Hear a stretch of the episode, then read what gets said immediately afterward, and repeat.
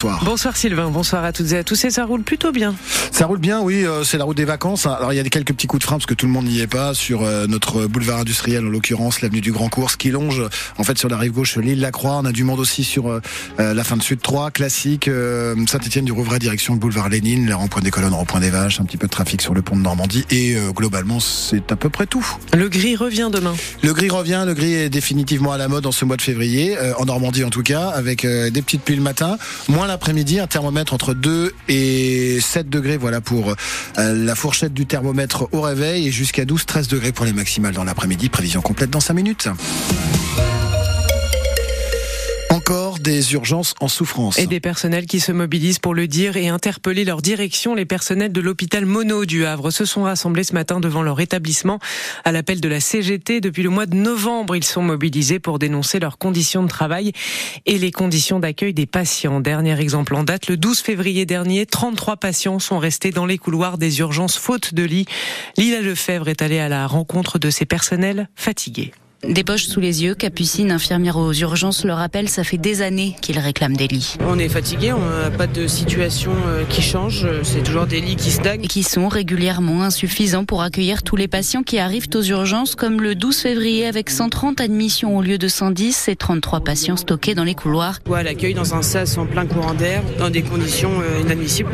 On n'est pas comme la direction le dit, euh, euh, fleur au fusil, euh, sous oriente, venir travailler tous les jours, euh, c'est pas le cas. On, on appréhende tous les jours comment ça va se passer au travail. Une situation qui se répercute dans tous les services, décrit Sonia, aide-soignante en salle de réveil et qui attaque donc le moral. On bosse en maltraitance tout le temps et effectivement quand on en parle à la direction, c'est bah, tout le monde s'en fout quoi. Si la direction promet un agrandissement du service des urgences l'an prochain, elle ne parle pas d'embauche, souligne Sébastien Belay, co-secrétaire du syndicat mixte CGT de l'hôpital du Havre, dans un territoire où on manque cruellement de soignants. C'est une zone blanche en santé. Euh, Aujourd'hui, en fait, il y a, on, est, on est en nombre croissant de, de patients sans médecin, sans soignants, sans kiné, sans sage-femme. Donc, en fait, ils vont aux urgences. Le service des urgences de l'hôpital Jacques Monod a été configuré pour 35 000 passages par an. Il en compte aujourd'hui 50 000. Lila Lefebvre pour France Bleu Normandie.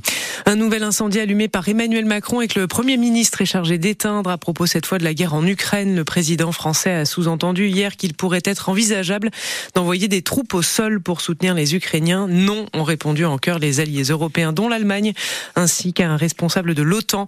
L'opposition en France a demandé des comptes. Gabriel Attal a dû écourter sa visite au Salon de l'Agriculture pour revenir à l'Assemblée, répondre aux questions au gouvernement cet après-midi. On y reviendra dans le journal de 19h.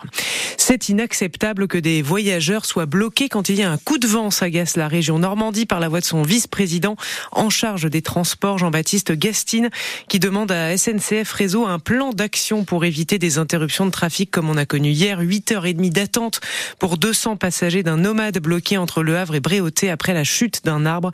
C'est à lire en détail sur francebleu.fr. 18h04, quand le a élu son nouveau maire. À l'unanimité hier soir en conseil municipal, Tom Delahaye, 36 ans, seul candidat pour reprendre le fauteuil laissé par Mélanie Boulanger la semaine dernière.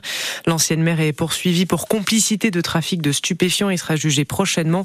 Elle a démissionné la semaine dernière pour ra- raison de santé. Son jeune successeur est un enfant de la commune, né à Canteleu, il y a grandi. Il est aussi une figure locale bien connue des gourmets puisqu'il sillonne l'agglomération rouennaise avec son camion à pizza. Coralie Moreau l'a rencontré. La situation n'est pas simple, mais ce qui anime Tom Delahaye, c'est d'abord de se battre pour sa ville. J'aime Canteleu, il y a de belles choses à faire. La tâche a pourtant de quoi faire peur. On se souvient des déclarations de Mélanie Boulanger, les menaces des trafiquants sur sa famille. Des menaces que le nouveau maire, père de deux jeunes garçons, ne prend pas à la légère. Ça m'a fait réfléchir, mais ça m'a pas fait changer d'avis.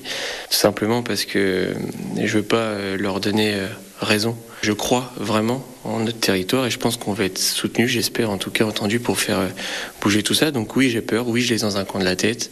Je serai euh, vigilant. Jusque-là, conseiller municipal en charge de la tranquillité publique, Tom Delahaye a pour priorité de renouer le contact avec les habitants grâce à des conseils de quartier et de renforcer aussi les équipes de la police municipale pour plus de sérénité. Il faut euh, de la présence, il faut euh, que la police reprenne à cœur son métier de police de proximité. Il espère aussi être plus soutenu que Mélanie Boulanger par l'État dans la lutte lutte contre les trafics notamment. Priorité à son agenda, une rencontre avec le préfet. Ils se sont déjà appuyés par de nombreux élus de la région. Des maires des alentours, parce qu'ils ont conscience du défi. Le mandat s'achève déjà dans deux ans, pas question donc de lâcher le camion à pizza. Tom Delahaye a embauché un salarié pour l'approvisionnement, mais il compte bien rester présent pour le service. Une façon aussi, dit-il, de garder le contact avec les habitants. Et il est d'ailleurs en ce moment même au Long Vallon à Notre-Dame de Bondeville et jusqu'à 21h30. Un arsenal a été découvert chez Alain Delon. Plus de 70 armes à feu et plus de 3000 munitions ont été trouvées lors d'une perquisition au domicile de l'acteur de 88 ans dans le Loiret. Alain Delon ne possède pas de permis pour ses armes, indique le procureur qui a mandaté cette perquisition après un signalement du juge des tutelles. Une enquête pour détention illicite d'armes est en cours. Une nouvelle alerte à la bombe a visé la pharmacie méridienne, quartier Saint-Clément à Rouen, rive gauche hier. L'officine a reçu, un coup de fil de menace en milieu d'après-midi nécessitant l'intervention des policiers pour une levée de doute. C'est le deuxième coup de fil de ce genre que reçoit l'établissement en 15 jours. Et puis en hockey sur glace, les Dragons de Rouen jouent ce soir l'avant-dernière journée de la saison régulière de Ligue Magnus. Les Rouennais reçoivent les Rapaces de Gap à 20h à Lille-la-Croix. Les Rouennais sont certains de terminer premier de cette première phase de championnat. Les playoffs commencent en fin de semaine prochaine.